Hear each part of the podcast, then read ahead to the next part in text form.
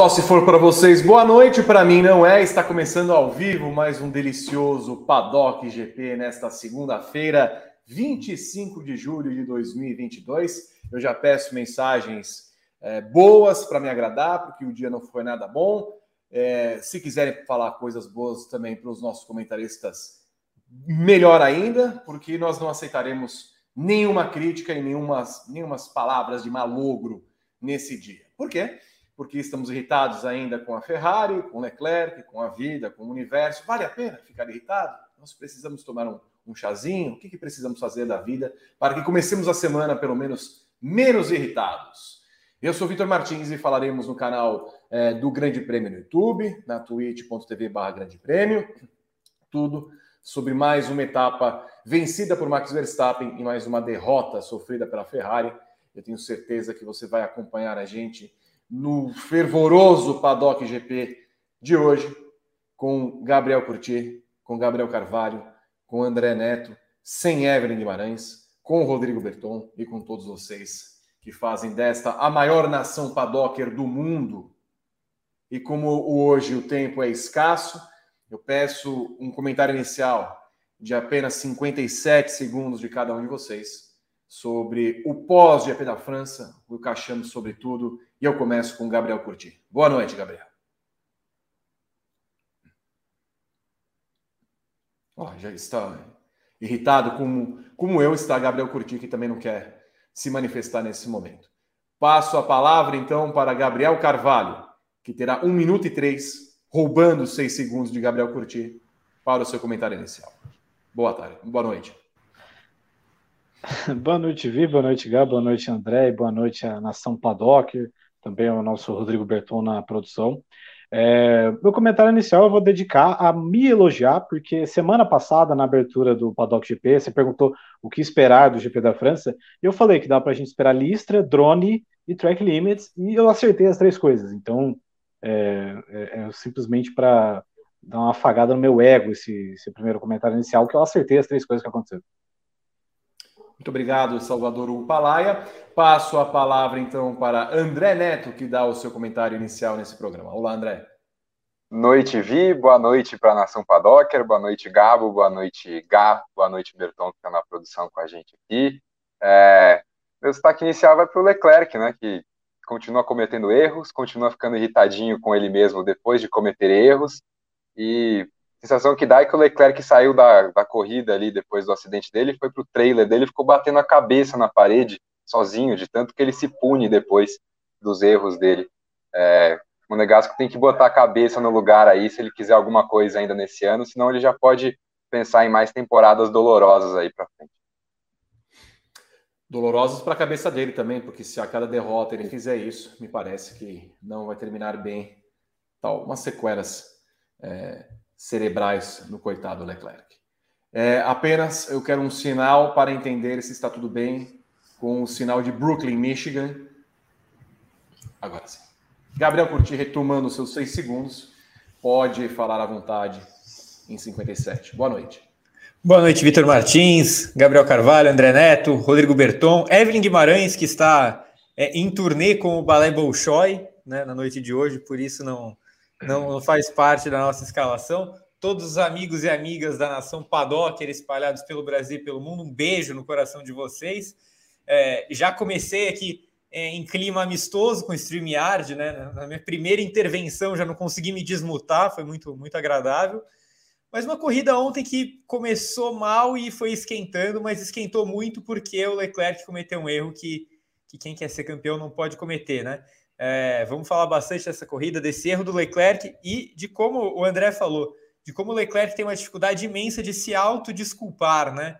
É, eu, eu, tenho sempre a impressão de que ele se autodestrói o tempo inteiro e isso não pode ser bom para a cabeça de ninguém. Inclusive, foi o tema de hoje do vídeo do Pedro Henrique Marum. A gente vai falar melhor disso, mas com certeza, como diz a chamada do nosso programa, Verstappen encaminha o título é, de uma maneira até meio inexplicável ontem. Você participa do nosso programa mandando as mensagens nas redes sociais, YouTube e Twitch. A nossa Polícia Delícia vem aí para se apresentar, tal qual Evelyn Guimarães fará lá em Brasília, em, em Curitiba, com o Bolshoi. E ele vai trazer as mensagens maravilhosas para que vocês acompanhem com muito carinho e atenção. Olá, Rodrigo Benenê. Olá, Vitor V. Martins. Olá, Gabriel Curti, André Neto, Gabriel Carvalho. Vitor, calma, tá tudo bem. Vocês já viram que o Vitor não está bom e eu sei o que pode deixar o Vitor bom, que é o seu like, a sua inscrição no canal e o seu superchat, tal qual fez Alexandre A, que mandou cinco reais e não mandou mensagem. Então mandem mensagens, mandem superchats, mandem mimos e afagos hoje. Hoje é a segunda-feira do afago. É, o seu afago é o like, a sua inscrição, o Superchat, você clica em Seja Membro e assina o Grande Prêmio Plano Hat-Trick, o Gran Chelem. Tudo isso vai fazer a segunda-feira deste homem lá na ponta ali, ó, que acabou de verter um gole da água para se hidratar, ficar melhor do que é, está se desenhando. A semana está acabando, então façam o Vitor feliz. Se você está na semana Twitch... Tá acabando? É. Não tá? É, a partir do domingo, quando ela começa em, em, zero hora e zero minuto, é ela já começa a acabar. Aqui a nossa semana só termina na segunda do Paddock. Na segunda. É. Amanhã começa outra semana. Eu conto assim, Vitor. É porque eu folgo amanhã, né? Então minha semana termina hoje. Então é isso aí. Deixem like, eu tô de olho assim. Se você for mal educado, não vai ter timeout hoje, porque a gente não tá bom. Eu bloqueio direto. Então sejam educadinhos que, que a gente deixa você comentar. Eu volto já já.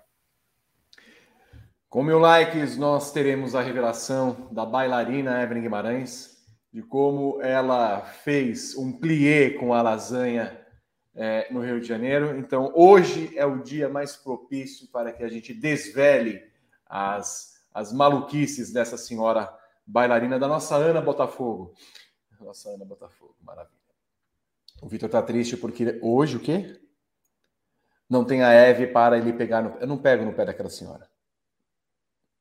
Não pego no pé daquela senhora. Ela depois pode confirmar que eu não faço isso com ela. E o Coyote também. Bom, eu vou ao meu roteiro, que eu já vi que tem um erro aqui que estava assim: o tema 1, o que esperar do GP da França. Então, as reclamações são destinadas para esse senhor aqui, que faz o roteiro e não atualiza alguns pontos. Max Verstappen voltou a vencer na Fórmula 1. O atual campeão faturou o GP da França, disputado no último domingo no circuito de Paul Ricard, e foi a sétima vitória no campeonato em 12 corridas disputadas em 2022. Verstappen largou da segunda posição e viu a corrida cair praticamente em seu colo quando o Nenê, que não é o nosso Berton Charles Leclerc, cometeu um erro bizarro, bobo, e bateu na volta 17. Ficou ofegante, ficou Bom, a Max assumiu a liderança e venceu com tranquilidade a partir desse ponto. O heptacampeão Lewis Hamilton somou o quarto pódio consecutivo ao finalizar a prova no segundo lugar, enquanto George Russell completou o top 3, não o Fast 12, depois de superar Sérgio Pérez nas voltas finais. Foi o primeiro pódio duplo da Mercedes em 2022. Verstappen abriu 63 pontos de vantagem para Leclerc. São 223 contra 170. Bom, eu já que o Gabriel tocou nesse ponto, que também é o tema, o Gabriel Curti, do nosso título, o campeonato, eu vou perguntar para os três isso, depois a gente fazer os cortes necessários e tudo mais. Então eu olho para a câmera nesse momento e pergunto: Ó, oh, amigos, o campeonato 2022 da Fórmula 1 acabou, Gabriel Curti? O campeonato da Fórmula 1 não acabou. É, eu, não, eu não falaria isso porque eu não quero. Em primeiro lugar, eu não quero perder audiência, tá? Vou ser bem sincero aqui, eu não quero é, jogar nossa audiência longe, não, então não diria que o campeonato acabou. É, mas eu tenho de ser honesto com a nossa audiência que está sempre tão fiel conosco e que adora a Fórmula 1, é, que ficou que está cada vez mais difícil, né? E, e, é complicado de explicar. Eu até já vou fazer uma propaganda para o 10 mais que a gente vai subir no Grande Prêmio na terça-feira. É, eu listei 10 erros que a Ferrari já cometeu na temporada e que estão afastando ela da disputa pelo título. Eu nem coloquei todos, tá? São 10 erros importantes só que a Ferrari já cometeu nessas primeiras corridas. É, eu abri o texto falando que é meio difícil de entender por que a Ferrari está tão longe né, é fácil de explicar com os erros, mas é difícil de acreditar. Porque a Ferrari tem o melhor carro em determinadas situações, e acho que, de novo, a Ferrari tinha o melhor carro. A Ferrari teve o carro que nasceu melhor. É, quando a Red Bull evolui, a Ferrari evolui junto, ela marca a Red Bull, ela marca a Red Bull no carro, ela marca a Red Bull no motor. O problema é que a Ferrari tem tanto problema de confiabilidade, tem tantas quebras, tem tantos erros de estratégia e mais. Agora a Ferrari ainda tem um problema que é, é quando, o negócio, quando o negócio apertou e parecia que ela podia voltar para o campeonato, o seu principal piloto comete um erro no pior momento possível. Né? Então a gente falou muito dessa sequência de quatro corridas, de, de, da importância desse mês de julho, né? Que seria um mês que é, possivelmente decidiria a temporada, porque a Red Bull entrou muito em alta nesse mês e a Ferrari teria, com o Leclerc, de tirar a vantagem. Então, a partir do momento que a Ferrari cresce com o carro, fica competitiva em todas as etapas, vence na Inglaterra com o piloto errado, vence na Áustria, deveria ser uma dobradinha e o outro carro quebra. E aí agora na França, quando ela deveria tirar essa vantagem para mais ou menos 30 pontos ali para perto de uma corrida, o Leclerc bate. Né? Então é, é muito complicado. É, a, a, situação da Ferrari está muito complicada porque a Ferrari ela precisa vencer várias corridas aqui para frente. Ela não pode mais quebrar, ela não pode mais errar, os seus pilotos não podem errar. E eu acho que é crucial a gente falar, né? A Red Bull é muito eficiente a Red Bull parou de quebrar em geral, a Red Bull aproveita oportunidades, a Red Bull é muito boa de estratégia e a Red Bull tem Max Verstappen, que é um piloto atualmente praticamente perfeito. É muito difícil ganhar do Verstappen. Com tantos erros assim, ganhar da Red Bull e do Verstappen parece uma missão quase impossível. Gabriel Carvalho, a disputa do título da temporada 2022 se acabou com a derrota da Ferrari de Leclerc? É, acabou. Acho que oficialmente acabou, porque. Oficialmente não, né? Claro, a gente lá no México, até no Brasil, né? A minha torcida é para o campeonato oficializar no Brasil, para a gente ter uma festança ali, participar da festa da Red Bull, quem sabe, mas enfim. É, acabou. Qualquer chance de título acabou. Acho que essa, essa derrota foi a pior de todas que a Ferrari teve, de todas as Ferrari que ela teve na mão. Eu acho que essa foi muito complicada, porque tem muita questão do momento. E momento é um negócio que pega muito na Fórmula 1 não tem como. Então, por exemplo, só um exemplo rápido e de um passado não tão distante, quando o Vettel bate na Alemanha, é, a Fórmula 1 vai para as férias, até porque a Alemanha não foi a última coisa das férias, acho que teve a Hungria naquele ano. Mas de qualquer forma, vai numa situação reversível. Mas a Ferrari naquele ano, por causa do Vettel, ela joga todo o momento que ela tinha no lixo. Tanto que o Vettel ele era do campeonato, o Hamilton assume, abre, e dali a Ferrari não volta mais para o campeonato, é, muito menos o Vettel volta a ser um bom piloto. É, e assim, cara, a Ferrari via de duas boas vitórias, mesmo que não fosse assim grandes vitórias, vitórias que, você, que a gente saiu com a impressão de, pô, dava para ter sido melhor, porque se eles não tivessem feito besteira na estratégia em Silverstone, quem sabe o Leclerc tinha vencido. Se não quebra o motor do Sainz na Áustria, quem sabe tinham feito uma dobradinha, tirado mais ponto. Mas, assim, é, ficar muito com aquele sentimento de você ter um zero agora, é, você dá uma porrada no seu momento, ainda mais porque, é, pô, Ricardo, é uma pista de uma velocidade média alta, tal como, é, tal como a Áustria, tal como o Silverstone, são pistas de alta velocidade. Então, a Ferrari, se ela vencesse, mesmo que o Verstappen vencesse a corrida, o Leclerc terminasse em segundo, é, você ainda poderia, quem sabe, carregar esse momento para a segunda metade do campeonato. Vai vir Spa, vai vir Monza, são pistas rápidas. Então, a Ferrari já ia ter meio com uma uma leva de pistas de certa característica que ela ia ter vantagem.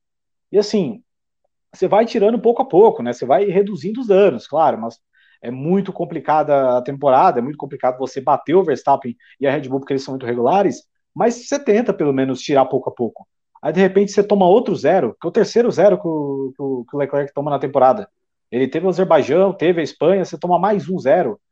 Enfim, é, é muito complicado, mas é, não é porque o campeonato, a disputa pelo título acabou que os senhores têm que deixar de assistir a Fórmula 1, assista, pô, Fórmula 1, esporte legal, pô, você ficou 10 anos vendo, você fica vendo Bundesliga aí, sendo que já sabe o final, pode ver a Fórmula 1, pô, legal, tem sempre grandes histórias.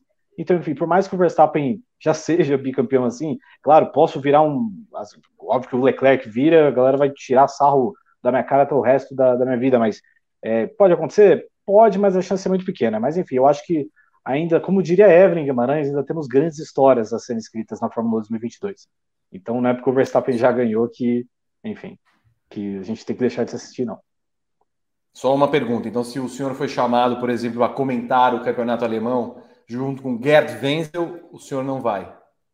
Não, eu vou, eu vou, porque o campeonato alemão também tem grandes histórias. O campeonato alemão é um campeonato que, taticamente, é um campeonato muito forte. O problema é que tem uma hegemonia que é difícil de bater, mas assim, os jogos são legais, os jogos são animados, mas é que a, a galera que assiste o campeonato alemão e larga a Fórmula 1 é hipócrita, não pode fazer isso. Brincadeira, tá, gente? Não, não é hipócrita, não. Você assiste se você quiser, mas fica aí com a gente. Hum, entendo. Obrigado. Se você quiser fazer um comentário nesse vídeo, pode fazer um comentário. Espero que em tom educado e fino e calmo, inclusive, depois dessa maravilhosa participação. Pergunto para André Neto, depois da derrota de Leclerc no GP da França, Verstappen já é campeão? É, não, não, porque ontem foi o GP da França e não o de Abu Dhabi ou qualquer outro que vai se encerrar a temporada. Acho que tem uma diferença grandinha aí ainda, mas as coisas podem mudar. Acho muito difícil que isso aconteça.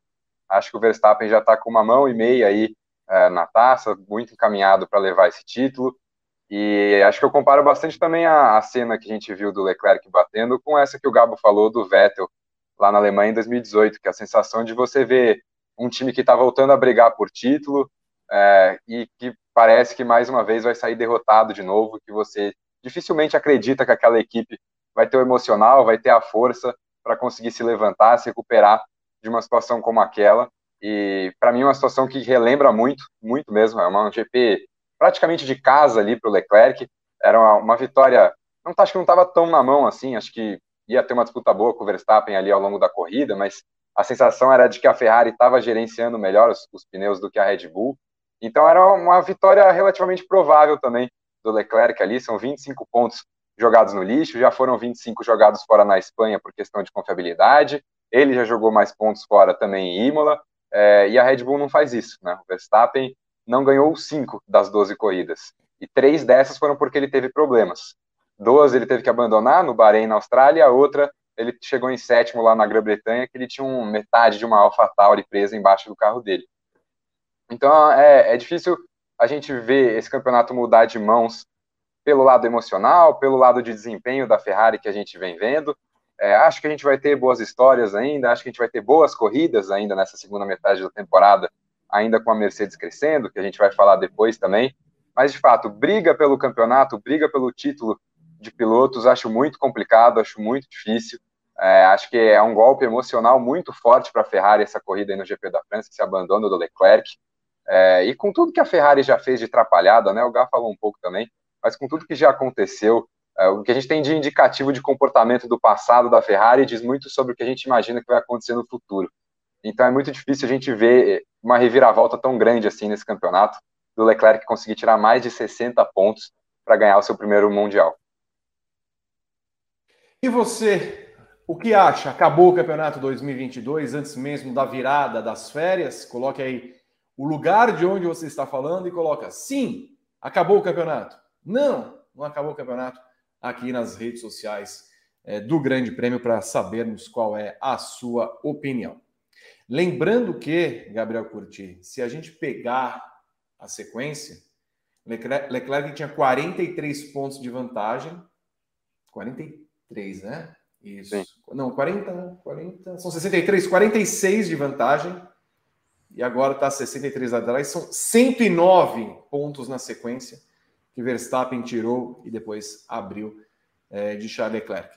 Nós podemos de fato considerar que o Leclerc era ou é um adversário de Verstappen nesse título, Gabriel Curti? É, assim, é, o Leclerc é o único adversário que o Verstappen tem na temporada. Eu acho que são. É, a gente precisa se agarrar a esse ponto se quiser acreditar que ainda tem briga. Porque, sinceramente, se for começar a pensar que, ah, não, Pérez pode tirar o título do Verstappen, aí, desculpa, gente, mas aí realmente é melhor ir assistir Freiburg e Augsburg às oito e meia da manhã do que acompanhar a corrida, porque é, o Pérez não vai tirar o título do Verstappen, né? Nem naquele momento em que ele vinha em boa fase, a gente acreditava que isso pudesse acontecer. A gente sempre ponderou.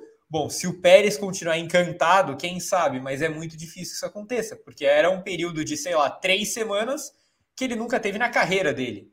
É, e hoje o Pérez voltou ao normal. Ele é um bom piloto, mas ele é um bom piloto para ir beliscando pódios e com muita sorte, uma vitória ou outra, tal, mesmo com um carro que é extremamente competitivo. O Sainz eu já acho melhor do que o Pérez, acho mais pronto do que o Pérez, inclusive tem mais teto do que o Pérez mas ficou muito para trás no começo da temporada, né? Então, o Sainz melhorou muito nas últimas provas. Ele vence na Inglaterra, ele tem um belo GP é, do Canadá, ele tem um belo GP da Áustria, é, até o, o, motor explodir. E ontem ele fazia uma baita corrida também, mas ele está muito para trás, então não vai rolar. É, e a Mercedes começou muito atrás do campeonato, e mesmo hoje, em que ela se aproxima das rivais em ritmo de corrida, é, é ela está muitos pontos atrás e ela ainda não tem um carro vencedor de prova. Sem um carro vencedor de prova, você não tem um piloto campeão. Né? Então o Russell e o Hamilton também não são fatores é, na disputa pelo título. Só sobrou o Leclerc. Então é ou Leclerc ou nada.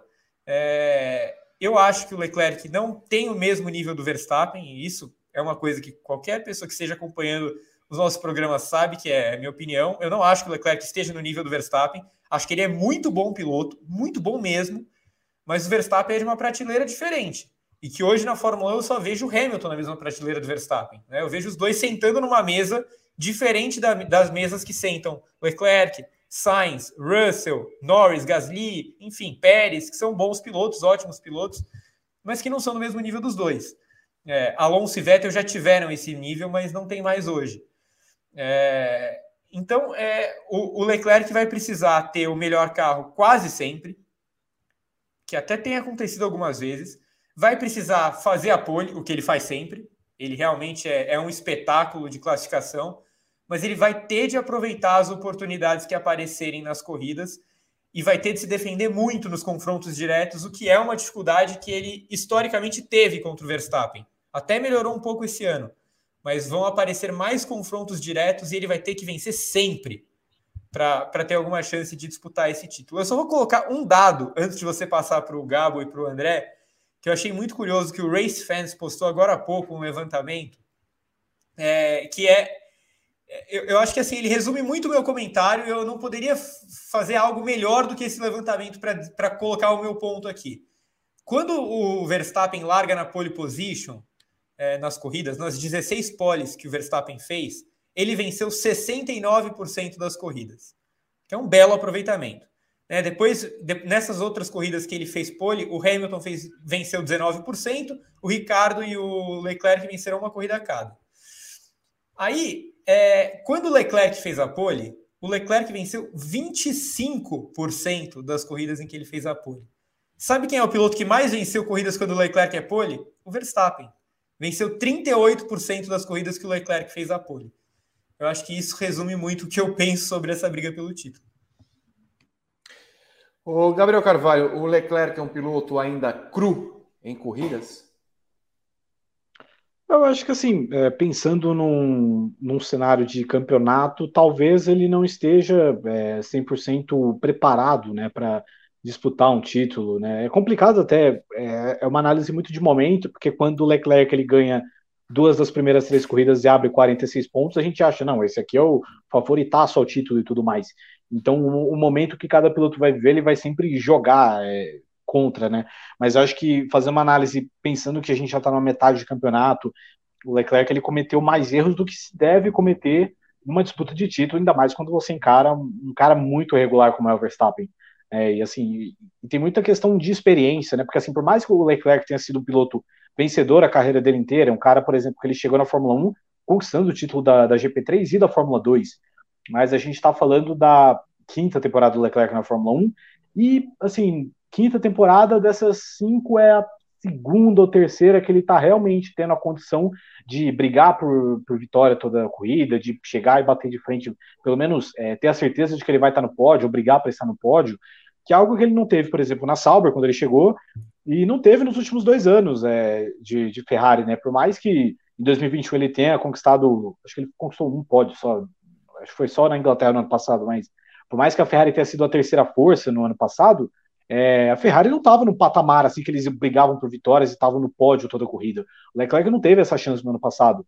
Então, é, precisava mais de uma maturação nesse sentido para chegar como o Verstappen esteve ano passado para brigar pelo título, porque ano passado foi a primeira é, briga de título real do Verstappen, mas, mas olha a bagagem que o Verstappen teve de Red Bull é, roendo o osso, né? Tipo, brigando pro pódio, pegando uma vitória aqui e ali e tudo mais. Então, eu imagino que falte isso pro Leclerc. É, não é um demérito do Leclerc, assim, o Leclerc ele é muito novo ainda, ele tem 24, 25 anos. E às vezes a gente tem uma mania muito grande de achar que todo mundo é o Hamilton e todo mundo é o Verstappen, que vai estar tá pronto e vai fazer tudo com 23, 24 anos, tá ligado? Nem todo mundo é assim. Galera tende a evoluir tudo mais, ainda mais um cara como o Leclerc chegou muito cedo na Fórmula 1, chegou com, sei lá, 19, 20, então assim, tem muito espaço ainda para evolução. Então tá tranquilo ele ter 25 anos e, e não estar preparado para disputar um título. Assim, é, é, é, normal, sabe? É que quando a galera já é campeão, como foi o caso do Verstappen, do, Verstappen, do Hamilton, do Vettel, é que essa galera é sobrenatural. Esses caras são os grandes fora de série, mas tem gente que vai se tornar fora de série é, ao longo da carreira. Eu acho que talvez 2023, 2024 sejam os grandes anos do Leclerc em termos de, de disputa de título. E tipo, tá tudo bem, tá ligado? Não é um demérito dele, ele não está pronto agora, é só um processo de como as coisas caminham. André Neto, um dos, uma das virtudes que a gente via no Leclerc era o fato de ele aprender muito rápido quando cometia um erro. Vimos isso naquele GP da Inglaterra 2019, logo depois dele ter perdido o GP da Áustria nas voltas finais para o Verstappen. Vimos em outros pontos enquanto ele era um piloto errático e que se dizia pronto a aprender e entender. Esse é o segundo erro do Leclerc nesse ano. Só que é o primeiro erro que lhe custa muito mais pontos do que deveria. O primeiro foi em Imola, que ele bateu, mas conseguiu voltar e se recuperar, é, se recuperar não daquela posição em si, mas ganhando pelo menos alguns pontos, não abandonando. Nessa, ele estava na liderança e acabou é, entregando de bandeja 25 pontos para Verstappen. Você também no seu comentário falou a respeito de como ele poderia estar batendo cabeça nesse momento e em todas as vezes que ele comete erros. Afinal, é, já não estava na hora dele ter dado um passo adiante nessa questão dos erros? Ou você também vê que é possível a gente observar que ele vai se refazer desses erros e ele pode sentar à mesa junto com Hamilton e com Verstappen? Eu acho que ele pode vir a se juntar a essa mesa, sim. Também vejo como o Gas, que Verstappen e Hamilton estão num nível diferente. Eu acho que o Leclerc é um dos caras fora de série que a gente tem na Fórmula 1 nesse momento. E eu acho que, na verdade, ele estava pronto para brigar por um título, sim. Ele só não estava pronto para brigar por um título estando numa Ferrari que não vence há muito tempo, contra uma Red Bull que acabou de vencer e contra um Max Verstappen que vive uma fase impecável da carreira. É, inclusive, se a gente for pegar o ano passado, acho que o Leclerc tinha errado bem menos do que nos anos anteriores da carreira dele. Tem ali Mônaco, que ele bate na classificação, aí entra na categoria de, do azar dele de Mônaco, que talvez agora tenha cruzado uma fronteira ali, tá virando um hora Europa, o azar do Leclerc, né? Saiu de Mônaco para França agora, vamos ver qual que é a, a próxima conquista aí. É, mas parecia que ele tinha melhorado esse aspecto dele de, de errar durante as corridas, de ter esses lapsos de desconcentração. É, e aí a gente viu isso em Imola, a gente viu é, isso agora de novo na França. E eu acho que tem um lado mental aí que pesa assim. É difícil a gente avaliar isso daqui do lado de fora, cada um sentado na sua casa vendo as corridas, mas é, a sensação de que dá é que essa pressão de disputar um título com a Ferrari, de ser o cara da equipe para brigar com o Verstappen, tá pegando muito, não só ele, como a equipe também. É, ele bateu em Imola tentando perseguir o Verstappen, tentando cortar uma diferença. Ele tentou tirar a coisa do carro que ele não tinha. E a sensação que deu nessa batida na França é a mesma também. Ele tentou tirar um ritmo ali que ele já não tinha mais com os, com os pneus desgastados, perdeu a traseira, bateu. É, e acho que o, o, áudio dele ali depois da batida, né, a imitação dele imitando o Jorge de Pontual, imitando o Chewbacca, aquele belo grito, é, acho que reflete um pouco desse espírito mental que ele estava ali, de, de desespero, de, de raiva, de, de muita emoção, de deixar muita coisa que estava pressionando ele ali, e aí ele bate, e eu acho que esse grito, a forma como ele reage, como ele sai dando entrevista depois, falando que não tinha se acalmado ainda, é, acho que isso reflete muito, acho que ele não estava preparado é, para esses tipos de derrota. E do outro lado, a gente vê o Verstappen quando quebra, ou quando chega em segundo numa classificação, numa corrida, fala, ah, bons pontos hoje, a gente pode melhorar, não sei o que, vamos seguir em frente e as coisas parecem que são tudo mais pesadas no lado da Ferrari, no lado do Leclerc. As vitórias são mais comemoradas, mas as derrotas também são muito mais pesadas. Para encerrar o comentário, eu peço que André Neto imite não. Jorge Pontual imitando não. o Chewbacca. Não, não, não. Não, deixo. Eu deixo para o Leclerc. Ele fez melhor. Como é que fez o Leclerc? Não, eu ouvi, sem, sem gritos, o pessoal tá de fone em casa, não, não vai ficar bom, não. Não vai ficar bom. Entendo. Bom, eu vou ao meu roteiro, porque eu vou emendar a pergunta na próxima, no próximo tema, que é o seguinte: se não é Leclerc, é a Ferrari. Com mil likes, você vai acompanhar sim a imitação do Chewbacca. A Ferrari teve mais um final de semana desastroso na Fórmula 1 2022. Charles Leclerc caminhava para a segunda vitória consecutiva quando errou sozinho e bateu. Foi o terceiro abandono do Monegasco na temporada, o que aumentou a desvantagem para Max Verstappen. Nas entrevistas pós-corrida, a postura tanto de Leclerc quanto da Ferrari citam que o acidente aconteceu por conta do erro do piloto e não por falha mecânica. Do outro lado da garagem, Carlos Sainz fechou em quinto. Depois de largar do penúltimo lugar, o espanhol chegou a flertar com um pódio na reta final da corrida, mas foi chamado para um estranho segundo pit stop nas voltas finais e a tentativa de recuperar terreno acabou parando em um top 5. O resultado, o resultado manteve Sainz em quarto no campeonato, mas muito pressionado por George Russell, que vem apenas um ponto atrás na tabela. Estaria empatado se a Ferrari, obviamente, não tivesse privilegiado esse ponto da volta mais rápida, que denotou bravamente com a mudança dos pneus na segunda parada. Gabriel Curti, é possível dizer que Leclerc é, não venceria mesmo se batesse? Uh, olha, podia acontecer, né? Porque a Red Bull pressionou a Ferrari com a parada é, do Verstappen, enfim. É, a, gente, teria uma corrida interessante. A gente, a gente teria uma corrida interessante. É muito difícil fazer esse exercício de, de imaginação de uma coisa que aconteceu é, até meio cedo na corrida, né? Essa batida do Leclerc, ela não foi nas voltas, nas últimas voltas, para a gente falar o que ia com certeza acontecer ou não. É, eu acho que o que fica é o Leclerc estava na ponta quando ele bateu.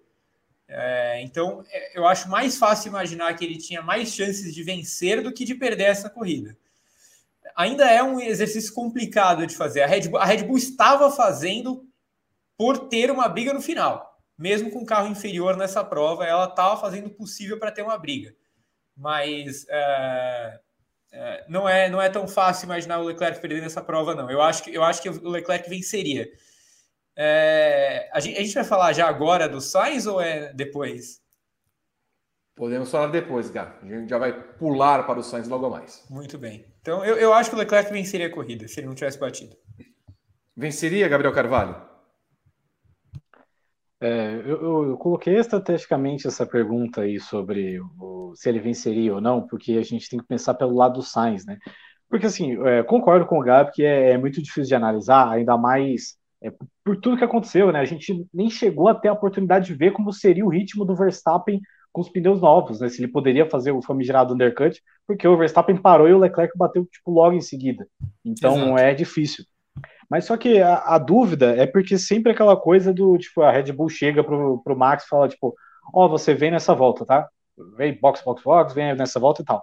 A Ferrari não, a Ferrari chega pro Leclerc e fala, é, ó, escolhe uma letra do alfabeto aí, de A a E, que a gente tem cinco opções aí, a que você escolher vai ser a sua estratégia hoje.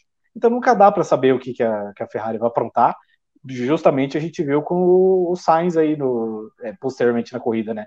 Então é aquela coisa, cara, a Ferrari quando ela tá você vê que a corrida começa a sair do controle da Ferrari quando ela começa a descer o alfabeto ali, né? Que ele já manda aquele rádio pro Leclerc e fala, ó, oh, acho que é C hoje, hein? O que você acha do, do H? Enfim, é o por isso Gabriel, que essa. Lembro, inclusive, que isso seria muito propício para Pedro Henrique né? Que fez essa piadola semana passada, se não me engano, ou retrasada. Ele falou A de amor, lembra? B de baixinho. Ou era, ontem era B de bravo, D do não sei o quê, e o nosso. Lembra que ele falou? Ah, de amor? Lembro, mas é que não, são todas as grandes sacadas do Pepe, porque ele pensa em. É uma mente assim, genial que pensa em várias coisas ao mesmo tempo. Mas, enfim, eu, eu acho que, a, que na próxima corrida, dependendo do nível de irritação do Sainz, que a Ferrari quase que não informou uma punição direito para ele, eu acho que ele vai pedir a estratégia, a, o plano M ON para a Ferrari, provavelmente. Meu Deus. Não, só, só uma coisa antes de passar para o André. Esse negócio da punição, cara, foi, foi uma das coisas mais patéticas que eu ouvi no rádio nos últimos tempos, velho. A hora que o, a hora que o Sainz vira e fala assim: gente, isso não é um stop and go. Tipo, ele, ele, tá, ele começa a explicar para a equipe qual é a punição que ele tomou, velho. É uma coisa meio patética, né? Venceria, André Neto?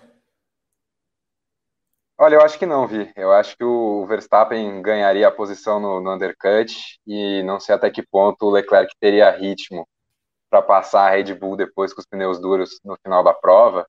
E pegando um pouquinho na, no que o Gabo já falou de estratégia, né? Acho que a Ferrari tem um negócio que a gente fica com essa sensação de que eles não planejam, mas me parece que eles vão muito mais para as corridas pensando em reagir ao que está acontecendo do que com algo pré-planejado mesmo. E aí dá essa sensação de, tipo, a Red Bull tem a volta 16, estava marcada para o Verstappen ir para o box fazer a primeira parada deles.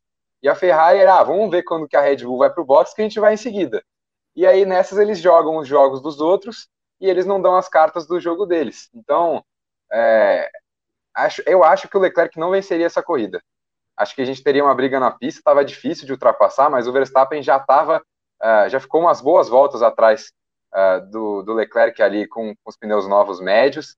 Acho que o Verstappen assumiria a liderança depois dos, das, das paradas e talvez no final da corrida o Leclerc tivesse uma chance de atacar de novo é, pensando numa Ferrari que estava conservando melhor os pneus. Mas eu acho que o Verstappen ainda assim levaria a corrida, até porque tem que a gente tem visto quando essas batalhas aconteceram durante a temporada, né? O Verstappen normalmente se sobressai a Ferrari e ao Leclerc.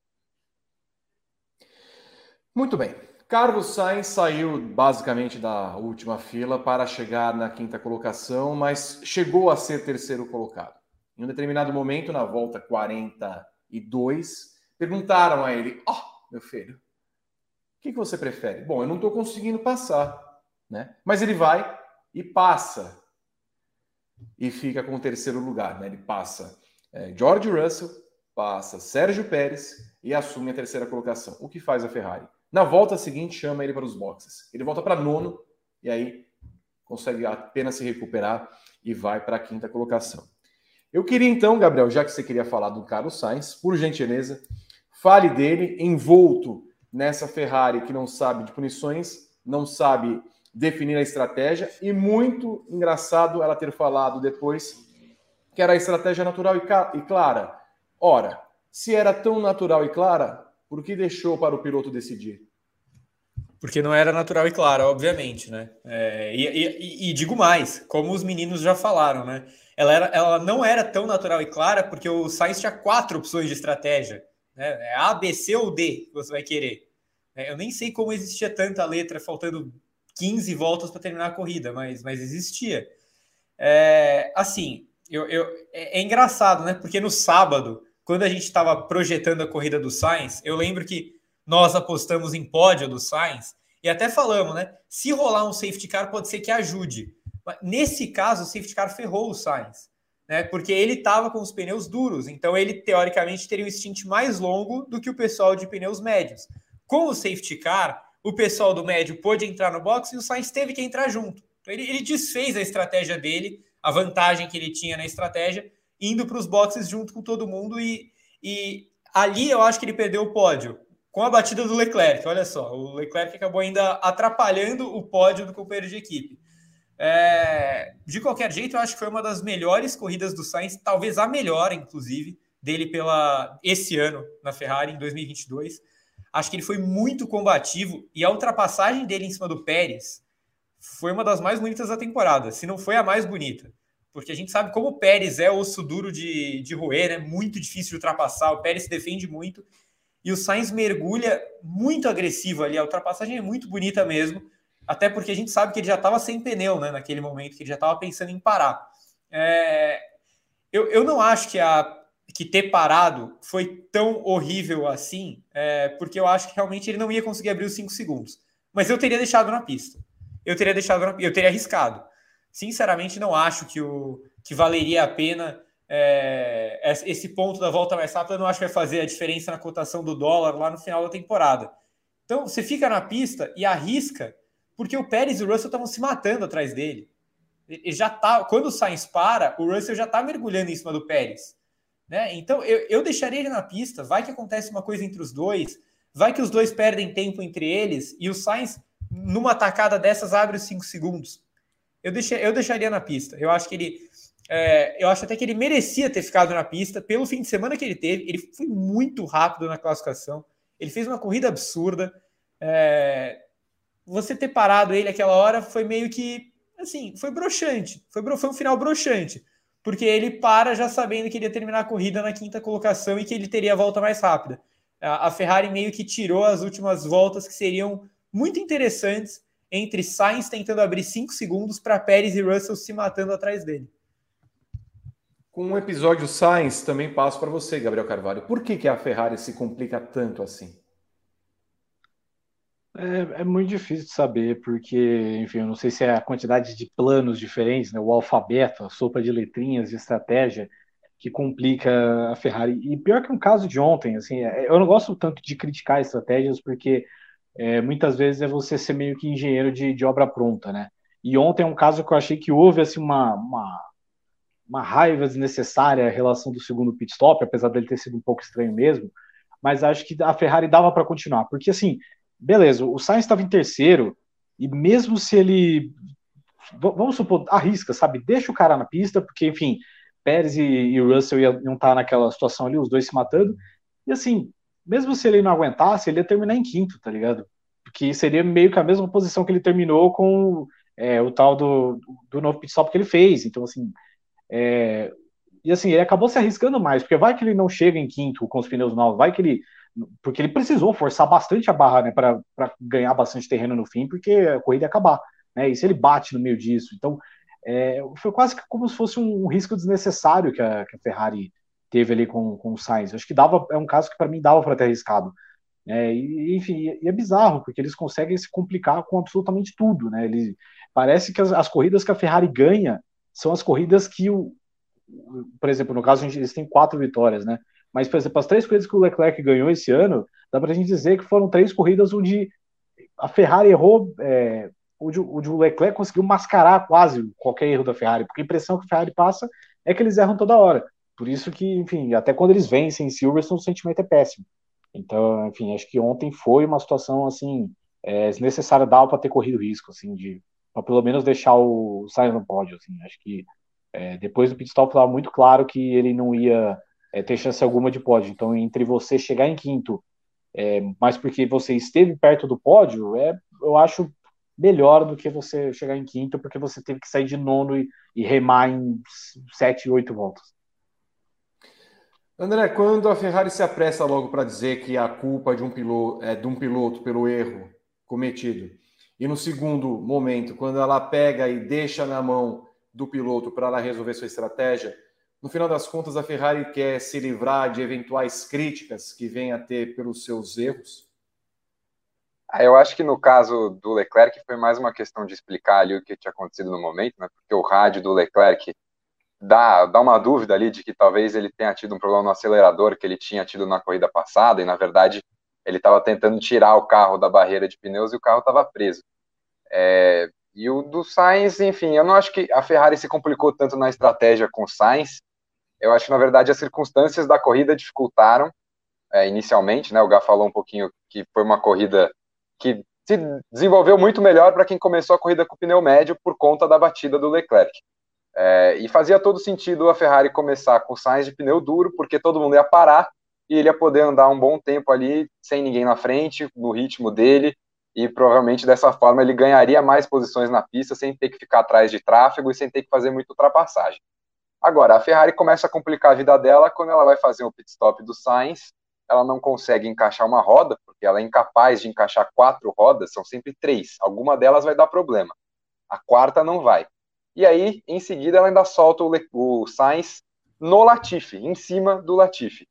E, e se, se, não rola isso, se a Ferrari espera o Latifi passar, eu acho que a Ferrari teria deixado o Sainz na pista no final da corrida. Porque ali eles acreditavam que o, o Sainz não ia conseguir abrir os cinco segundos necessários para ele continuar naquela posição, então, de fato, fazia mais sentido parar.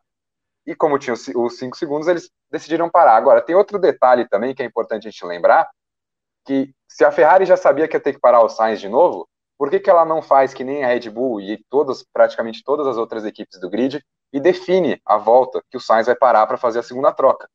Porque foi deixando, foi deixando, e aí é aquela história, vai reagindo ao que está acontecendo na corrida. E o Sainz vai andando bem. Aí ultrapassa o Russell, ultrapassa o Pérez.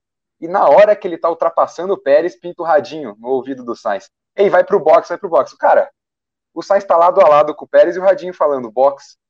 Peraí, ou, ou eu parava antes, ou eu paro ou eu não paro. Então, essa questão da Ferrari definir as coisas, definir a estratégia, é, que dá essa impressão e que gera essas críticas é, de que é uma equipe desorganizada, de que a sala de engenharia e de comando de corrida da Ferrari é aquela tirinha da turma da Mônica com todo mundo correndo com o braço para cima, gritando o que está acontecendo. É essa a sensação que a gente fica com a Ferrari ao longo das corridas. E eu também pergunto o que está acontecendo no mundo Ferrari quando a gente pega Gabriel, Gabriel e André, os jornais hoje italianos e procura saber em Gazeta dello Sport, Corriere dello Sport, Corriere della Sera e outros veículos que buscam a cobertura da Fórmula 1 há muito tempo e em nenhum deles, absolutamente nenhum deles, é questionado Mattia Binotto. Muito pelo contrário, até um deles que se eu não me engano é a Gazeta dello Sport, deu nota 10 para o Binotto, dizendo que ele soube se expressar e tirar da Ferrari é, o melhor dessa prova, dizendo que ele é um cara que consegue deixar um ambiente um pouquinho menos tenso, olhando com otimismo para o futuro. Então eu pergunto para vocês três: a culpa também passa por Binotto? É mais uma vez perguntando mas em específico esse GP da França, e notando que há problemas de estratégia, há problemas na troca no pneu, há problemas de comando. Por que Binotto não é questionado, Gabriel Curti?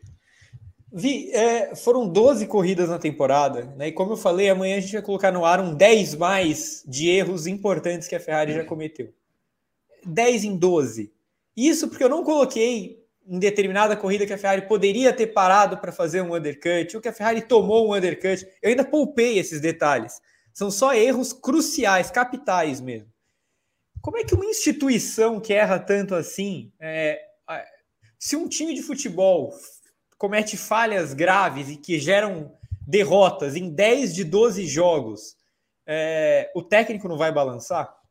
Eu acho que vai. Né? é, é, é inacreditável assim a, a, blindagem ao Matia Binotto realmente.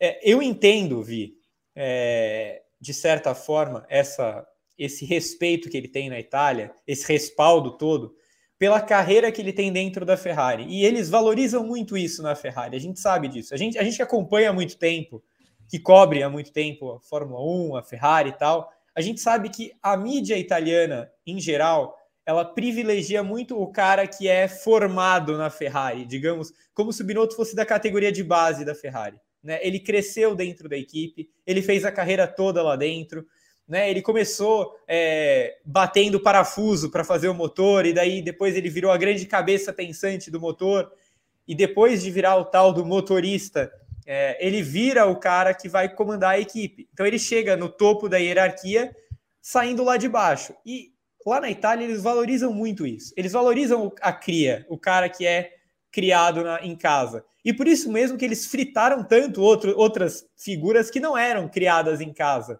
que meio que caíram de paraquedas para assumir o comando da Ferrari, mesmo que fossem melhores do que o Binotto. Então, eu acho que o exemplo do Maurício Arrivabene é um exemplo melhor, assim. O Arrivabene não era o cara que tinha sido moldado para chegar aonde ele chegou. E mesmo sendo bastante melhor do que o Binotto, ele sempre foi muito mais fritado, porque a mídia italiana não via ele como um cara que roeu o osso para chegar aonde o Binotto chegou. Agora, é, eu acho que é meio indiscutível que o trabalho do Binotto é bastante questionável. Ao mesmo tempo em que ele é peça fundamental para fazer um carro competente e voltar a Ferrari a ser uma equipe competitiva em termos é, de material, de equipamento, todas as decisões erradas passam por ele. No fim das contas, ele é o cara que vai assinar tudo. Ele é o cara que vai é, fechar com os pilotos, que vai fechar a estratégia, que vai é, que contrata a galera para que, que, vai ter que treinar quem treina os mecânicos, que vai ter que todos os problemas passam pelo chefe de equipe, né? É, eu acho que passou da hora do Binotto ser questionado já. Não, talvez não tanto quanto a gente questione ele aqui, porque acho muito difícil acontecer na Itália, com o carinho que eles têm por, pela história dele e tal mas nota 10 numa corrida dessas, eu, eu acho que é um pouquinho de exagero. Nem Evelyn Guimarães, com toda a sua benevolência, talvez desse 10 para o Matia Binotto. Gabriel Carvalho, por que Binotto não é questionado?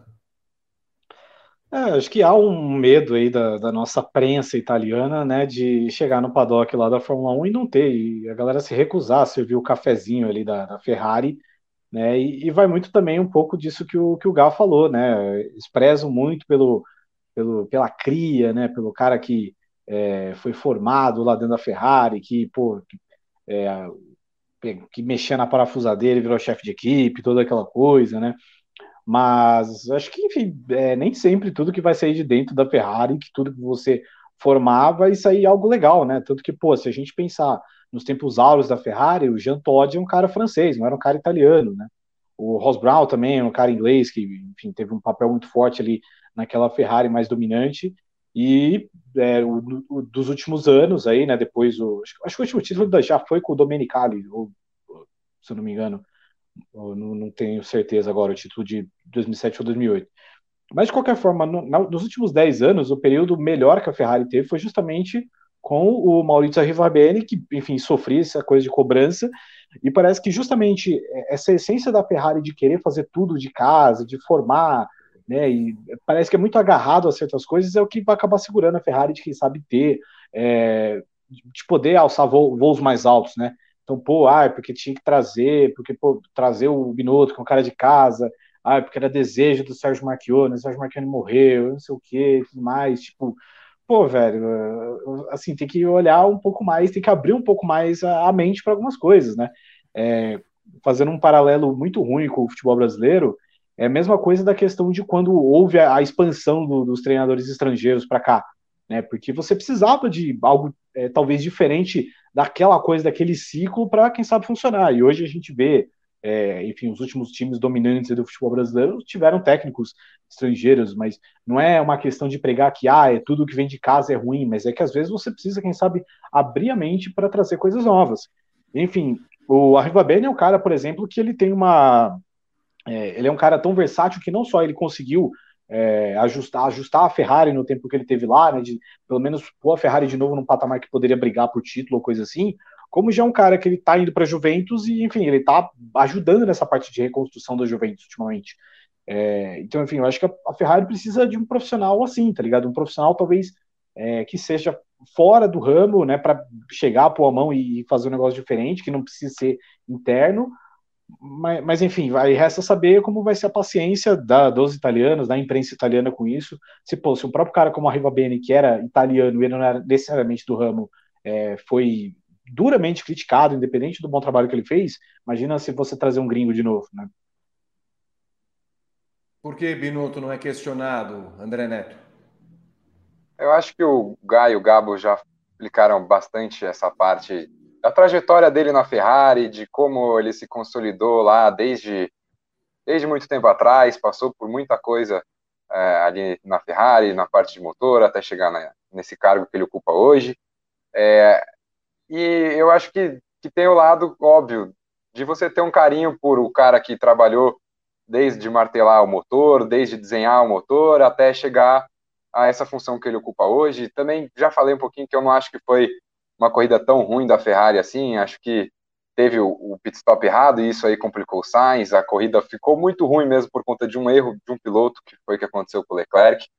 Agora, é, o Binotto tem que ser muito questionado e para mim vai muito por uma questão que a gente até fala mais em esporte americano, né, NFL, tal, é, de cultura dentro da Ferrari, é, de como isso vem para fora.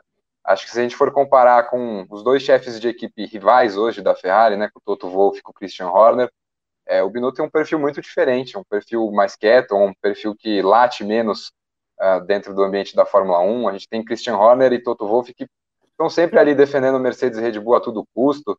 Acho que eles têm um senso de, de urgência, de, competi de competição mesmo, de serem mais competitivos do que o próprio Binotto. É, o Binotto perde, começa a perder corridas, a situação da Ferrari começa a ficar pior, ele já fala em pensar a longo prazo, quando na verdade a Ferrari devia estar adotando uma postura de urgência para essa temporada, é, que nem a Red Bull fez ano passado, de entender que essas oportunidades de brigar por títulos não aparecem sempre, de que a Ferrari não pode garantir nada para o ano que vem. E esse ano, assim, ela tem a chance de disputar títulos na mão dela.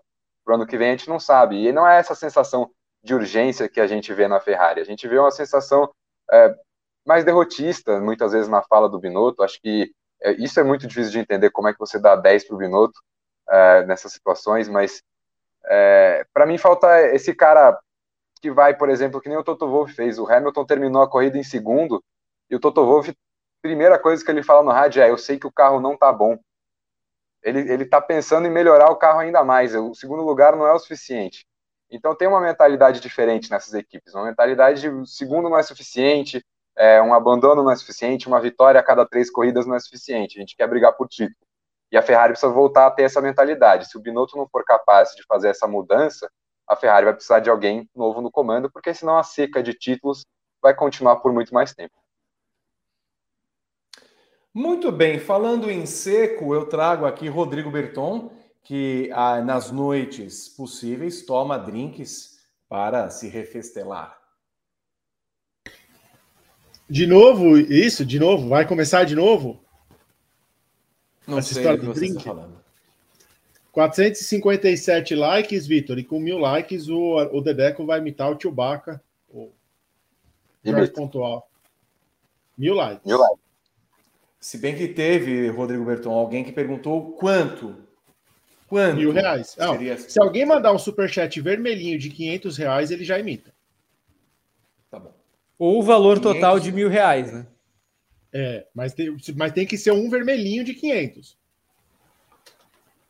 Faz tempo que não aparece um superchat vermelhinho. Faz tempo. Eu tô, eu tô sentindo hum. falta de dinheiro, eu tô sentindo.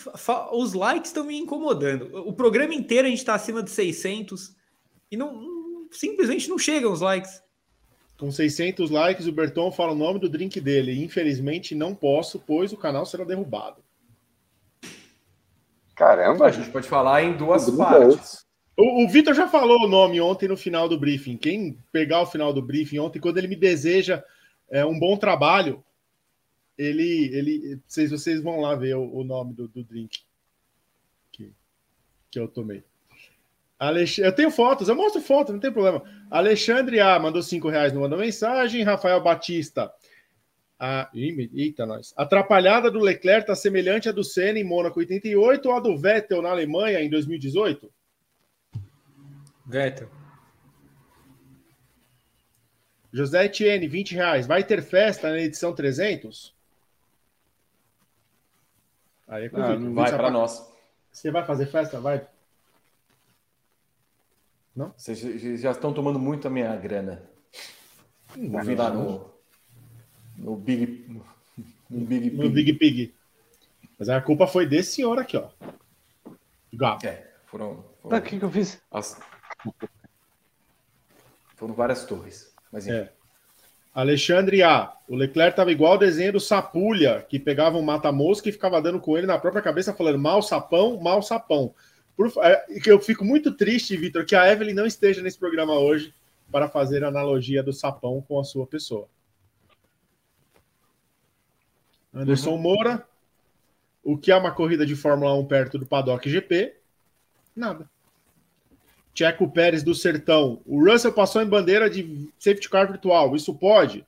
Vocês viram o vídeo que está rolando hoje pela imprensa mexicana? Que o Russell ultrapassou? Acho que é balé. José Renato Coelho de Souza, Ferrari Mal Williams com grife, simples assim. Juan Carlos, além de tudo que foi falado, acho que falta a Ferrari fazer o que o Hamilton e o Wolff fizeram no passado, de realmente desafiar a Red Bull e criar um clima de competição para poder buscar esta diferença. Rafael Batista, a Ferrari de 2022 fazendo valer é, o velho ditado gunteriano: quando chove merda, nunca é garoa. Maravilhoso. Eduardo Freitas, é triste a situação dos pilotos Ferrari, porque eles ficam rendidos no carro. Parece que a Ferrari não brifa, não discute cenários, resolve tudo na hora. Rafael Batista, Ferrari e Cebolinha com seus planos infalíveis. Eduardo Freitas, quero ver o Gabi imitando o Hamilton deitado na salinha. Alisson Bales, o novo diretor da Ferrari é o senhor Valdemar. Na Twitch, o Coda Alexandre, será que a Ferrari não é uma equipe trapalhona por natureza e pilotos excepcionais como Schumacher mascaravam os problemas? Sétimo mês dele de Prime com a gente. O Renato disse que o Gabo era a única, único que sabia que a firma ia pagar o Big Pig. Não sabia, não. Bom, muito bem, então, é, depois do sapão, nós vamos explodir um blow, né? Um blow. Job. Um blow, isso. Isso. Muito e derruba a live, aí a culpa vai ser minha. Exato, exato. Não, mas tudo bem, não tem problema nenhum. Tudo está tranquilo e calmo. É, uma bebidinha aqui, outra ali. Um belo drink, Vitor. Um belo drink. É, eu fiquei é um curioso de saber do que, que, que era. Uhum. Mas era um belo drink, um tá. belo drink. Agitado. Muito bem. Fiquei triste que o senhor não quis tomar um comigo. Não, eu não estava propício aquele dia, porque é, havia um bom trabalho a ser feito no domingo, então eu preferi me manter sóbrio. Sei, eu vi. Volto já já. Muito obrigado, Rodrigo Berton. Daqui a pouco falaremos o drink mais uma vez, né? E, e com mil likes, claro, o tio Baca estará entre nós para que André Neto mostre como foi o grito de Charles Leclerc. Com mil likes, é... Gabriel Carvalho vai imitar o, o Hamilton deitado na salinha depois. Então, aguardem, porque tem muito desse programa e queremos ver 500 reais. Vindo 500 reais, isso ajuda no nosso sentimento artístico aqui dos nossos garotos. Vou ao roteiro. Aliás, com R$ 1.500, Gabriel Curti também fará alguma coisa que ainda decidiremos ao longo do programa.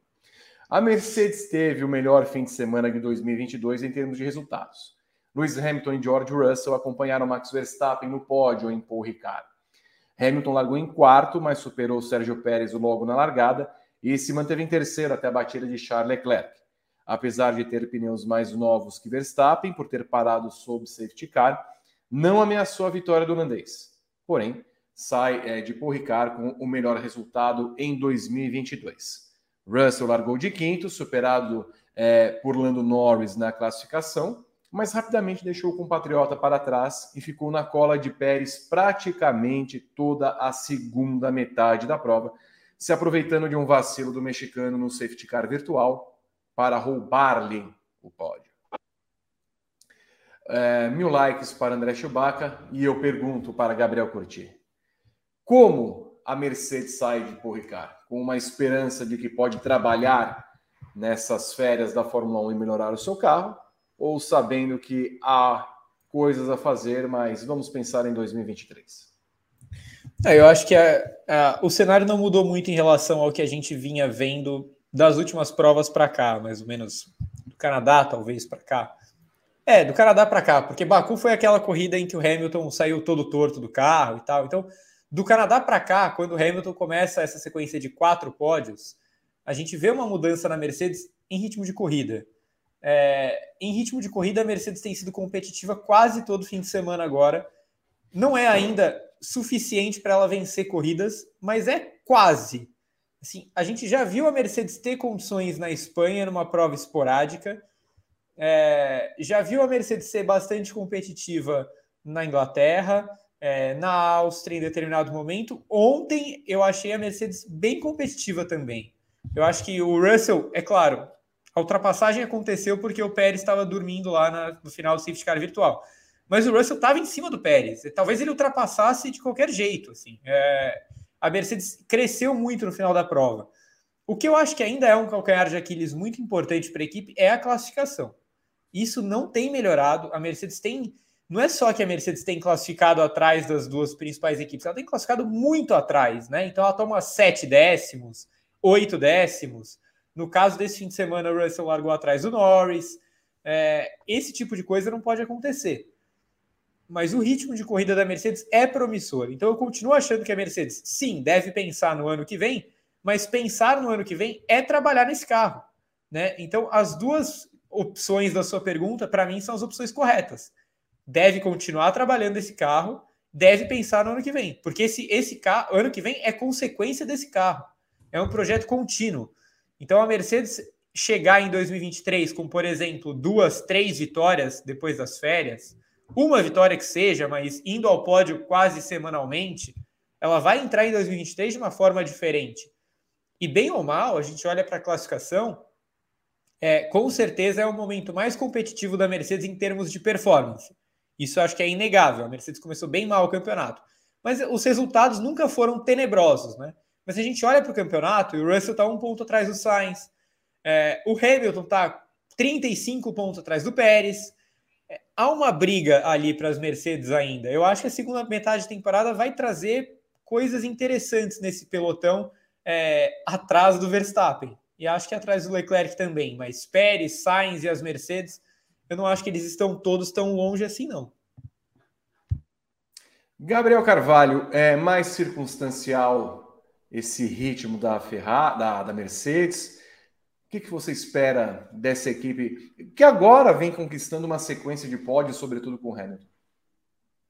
Eu acho que é um meio termo, né? Eu acho que é meio circunstancial e meio um pouco do, do ritmo, né? Claro que assim, o fato de você ter o Sainz largar, largando de penúltimo por causa de uma troca de motor é, foi algo que é, ajudou ele bastante, né? Ajudou muito, tanto o Hamilton quanto o Russell, é, além da pancada do, do, Leclerc, né?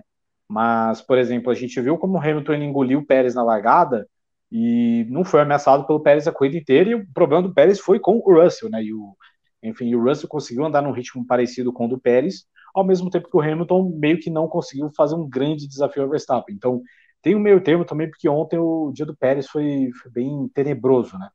É, então, eu acho que a Mercedes está caminhando, ainda são passos lentos, mas acho que só de você estar tá lá é muito importante, né? Até porque daqui a pouco a gente vai ter aí uma, é, uma pausa interessante, né? Do, que é a, a, pausa de verão, que acho que vai ser a última grande oportunidade. Você lança mais um, uma, um pacote de atualização, alguma coisa assim, para ver se consegue brigar e pelo menos vencer, porque assim, cara, vencer é importante, tá ligado? Vencer, é, você estar ali conseguir vencer uma corrida que seja, isso, pô, é, é fundamental, mantém, sabe, uma questão de, de você seguir vencendo, de você é, ter a questão da cultura vencedora, sabe, acho isso que, que, é, que é importante, que é pelo que a Mercedes luta no momento, né, e aí se a Mercedes sonhar, né, de, dependendo do salto que eles derem, a gente, claro, contando que esse salto pode acontecer, quem sabe sonhar até tirar aquele segundo lugar da Ferrari, né, não sei, os caras dão bobeira o suficiente para abrir margem para isso. Então, vai que, né? André Neto, a Mercedes pode sonhar com o vice-campeonato da Fórmula 1? Pode, pode. Sonhar pode. Acho difícil, mas eu acho é, mais fácil a Mercedes terminar o campeonato na frente da Ferrari do que a Ferrari terminar o campeonato na frente da Red Bull.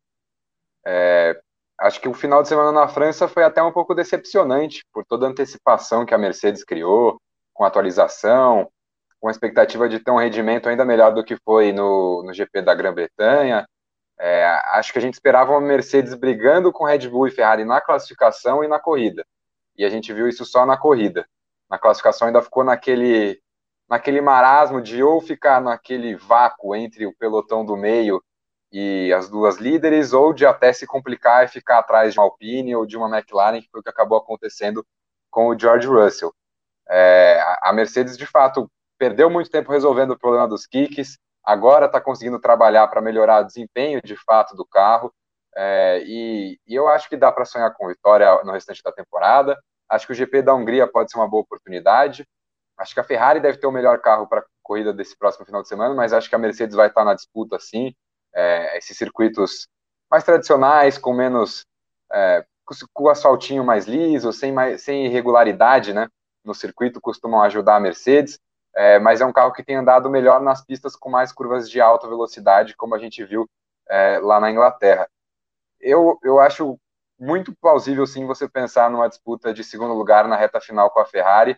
É, vamos ver o que a Mercedes faz aí pensando nessa segunda metade de campeonato e como que ela volta depois é, do, da parada de verão. Acho que a Mercedes pode pensar em terminar justamente o ano com uma vitória é, mais ou menos que nem a Red Bull fez em 2020, né, que ela vence o GP de Abu Dhabi ali e, e usa aquilo como um sinal de força para mostrar que ia brigar com a Mercedes ano que vem, que tinha ganho né, num território que era da Mercedes há muitos anos.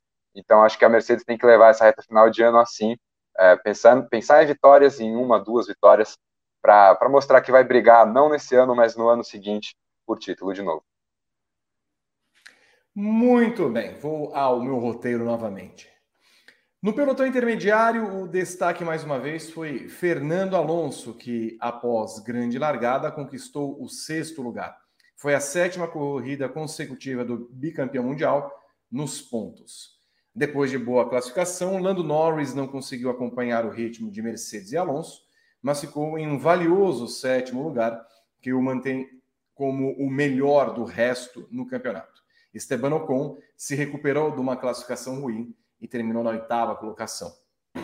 Pela primeira vez no ano, Daniel Ricciardo completou duas provas consecutivas nos pontos, fechando em nono.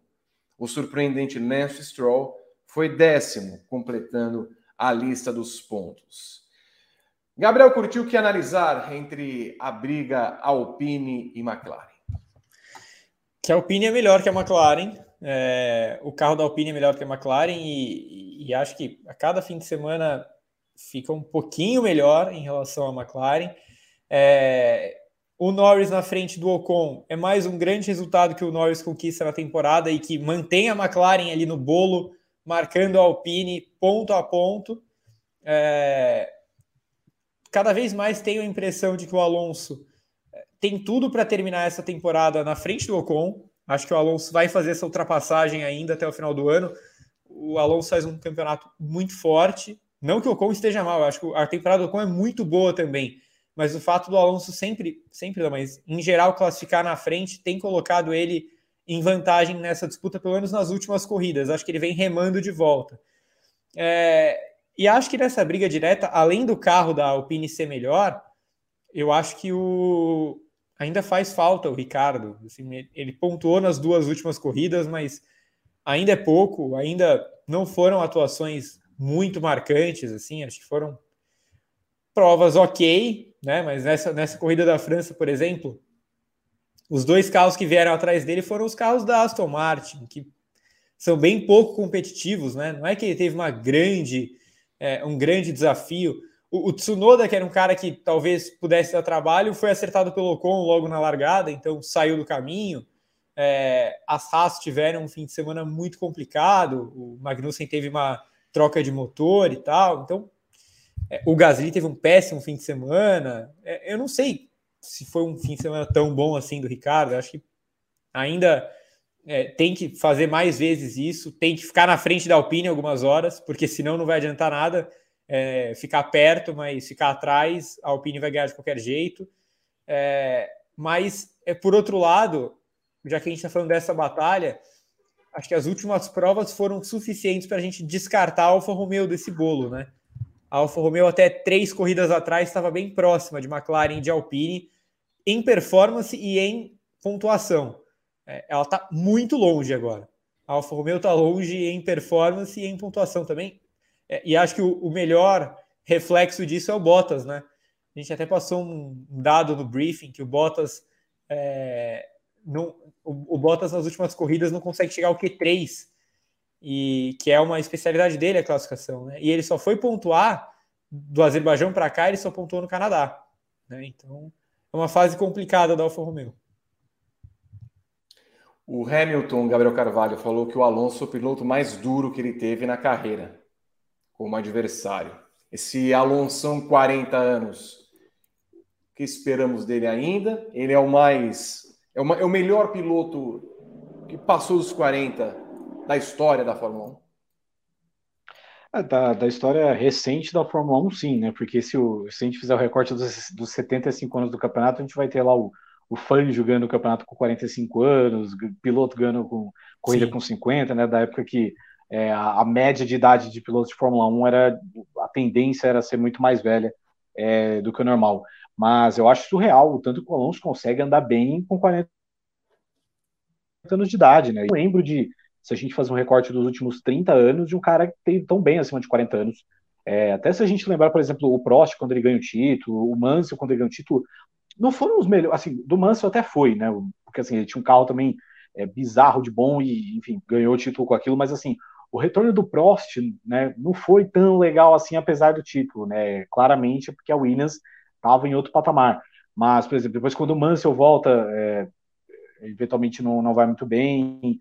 É, a gente tem, tem também o Schumacher e o, o Raikkonen, caras com acima de 40 anos que também não necessariamente tiveram desempenhos parecidos com o, os que levaram a fama, né, os que a gente conhecia, né, o Schumacher é, no retorno não foi muito bem, o Raikkonen agora esses últimos anos finais foi um pouco constrangedor, então é, é surreal tanto que o Alonso é, consegue manter um nível de desempenho mesmo acima dos 40 anos, né, e enfim, espero que essa esse, seja o tipo de imagem que eu vou passar para as pessoas, né, claro, às vezes em resultados não vai ser isso, mas é, eu acho que essa imagem que a gente vai guardar do que, o Alonso foi, sabe, que o cara é, aposenta, sai, vai para Dakar, vai para a Indy, não sei o quê, e enfim, tá com 40 anos e volta, colocando o tempo na molecada, é realmente um sujeito muito especial.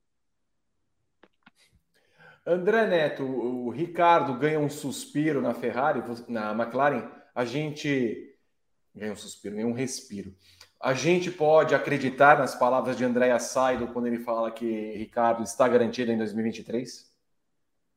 É, acho que garantido, garantido ele ainda não tá, mas de fato pontuar, fazer o básico, né, nessas duas últimas semanas, dá um docinho, dá um suspiro ali para ele.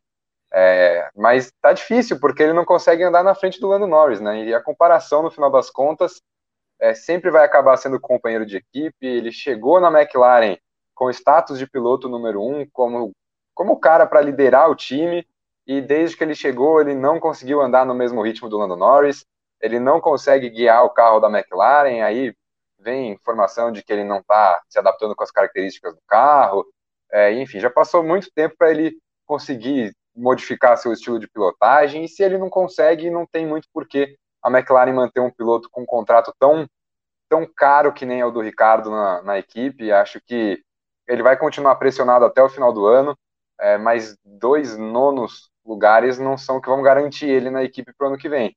Ele tem que andar frequentemente, né, vez ou outra na frente do Lando Norris. É, ele fazendo a obrigação dele e pontuando com um carro que deve estar entre os 10 primeiros todo final de semana, ajuda é, ele talvez a ganhar uma moral, uma confiança ali que ele precise para, de fato, andar bem. É, mas é complicado, é, é, um mistério mesmo que aconteceu com o Daniel Ricciardo na McLaren. É, eu não me lembro de ver uma queda tão abrupta de um piloto assim. Acho que é, é bem chocante mesmo a, a, diferença de rendimento dele de Renault para depois agora na McLaren. É, ele andava na frente do Ocon lá com facilidade. O Ocon é um grande piloto. A gente está frequentemente elogiando aqui o Ocon também.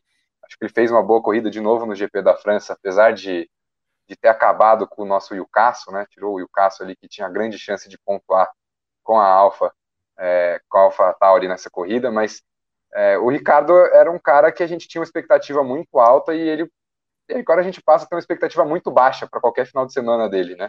A gente não espera muito mais do Ricardo é, para as corridas, para os finais de semana. Teve uma vitória completamente isolada. Acho que talvez seja até mais surpreendente que a vitória do Gasly, a vitória do Ricardo, porque não estava andando bem antes, é, voltou a andar mal depois. Então ele ganha, talvez, é, ele ganha quatro pontos. É isso que ele ganha dessas duas últimas corridas. Muito bem. Teve outro piloto da McLaren que ganhou mais de 50 no domingo. E é por isso que eu pergunto rapidamente para Gabriel Curti se Ricardo deve temer as vitórias que estão vindo dos Estados Unidos. Hum, acho que não. Acho que, ele teme, acho que ele tem que temer mais o título de 2021 do que as vitórias que estão vindo nesse momento. Hum, entendo. Gabriel Carvalho. É, eu vou na linha do Gá também. Eu acho que o problema dele fala espanhol, mas é um espanhol nativo, não é um espanhol é, latino, não. André Neto. Concordo. Acho que, assim como o Dani Alves, o piloto brilha mais na Espanha do que no México. Muito bem. Um abraço a você que acompanha Chiquititas, esse produto genuinamente mexicano. Muito obrigado a todos. Falando nisso, eu chamo aqui o, o nosso Rodrigo Berton, que gosta de uma pimenta mexicana, gosta de bebidas mexicanas, gosta de bebidas. Não gosto de pimenta. Sou contra a pimenta. Cristiano Azevedo, que ele fala em bebidas, Vitor. É... Cristiano Azevedo mandou uma mensagem aqui. O Russell está um ponto atrás do Sainz. Tchau, Ferrari. Rodrigo Silva Soares, plano hat-trick. E a Joana P. Costa, plano hat-trick. Os dois vão mandar e-mail para contato arroba grandepremio.com.br para eu mandar o link do grupo do WhatsApp e você faz que nem eles. Clique em Seja Membro aqui embaixo do vídeo. Planos a partir de R$ 4,99. Hat-trick, grande excelente, não direito a participar do grupo do WhatsApp. E André Keller, coloca o Alonso na Ferrari, ele brigará por título. Um abraço a todos. E lá na Twitch, o 27 Mardifa mandou 3 bits. Vitor Martins. Temos novos assinantes? Dois. Repita os nomes. Repita, Joana P. Costa e o Rodrigo uhum. Silva Soares. Eles são de que planos? Hattrick. E como é que eles fizeram isso? Clicando aqui embaixo do ser, em Seja Membro, escolhendo um dos três planos. Hattrick e Grand Chelem dão direito uh, ao ah. grupo do WhatsApp. Entendi. O Grande Prêmio vai lançar um podcast, o post dos drinks abandonados. Vamos lançar o, vários podcasts. Exato. O Berton, o que, que eles têm que fazer agora? Mandar um e-mail para contato arroba grandepremio.com.br e uhum. para eu mandar o link do grupo do WhatsApp. Entendi. Ah, tá legal. Mas assim, tem limite de pessoas, não, né, Berton? Não. Pode ir todo mundo. As né? pessoas não têm limites. Ah, não tem limites. É. Entendo. É. Exato. Mas tudo bem. É. Temos é, superchats de 500 reais? Não temos. Então, temos pelo menos mil likes ou não? Não temos. Não teremos imitação do Chewbacca por enquanto? Não temos. Temos um superchat de 5 reais. Vitor, se o Berton fosse baixinho, ele seria o Bear Jerry.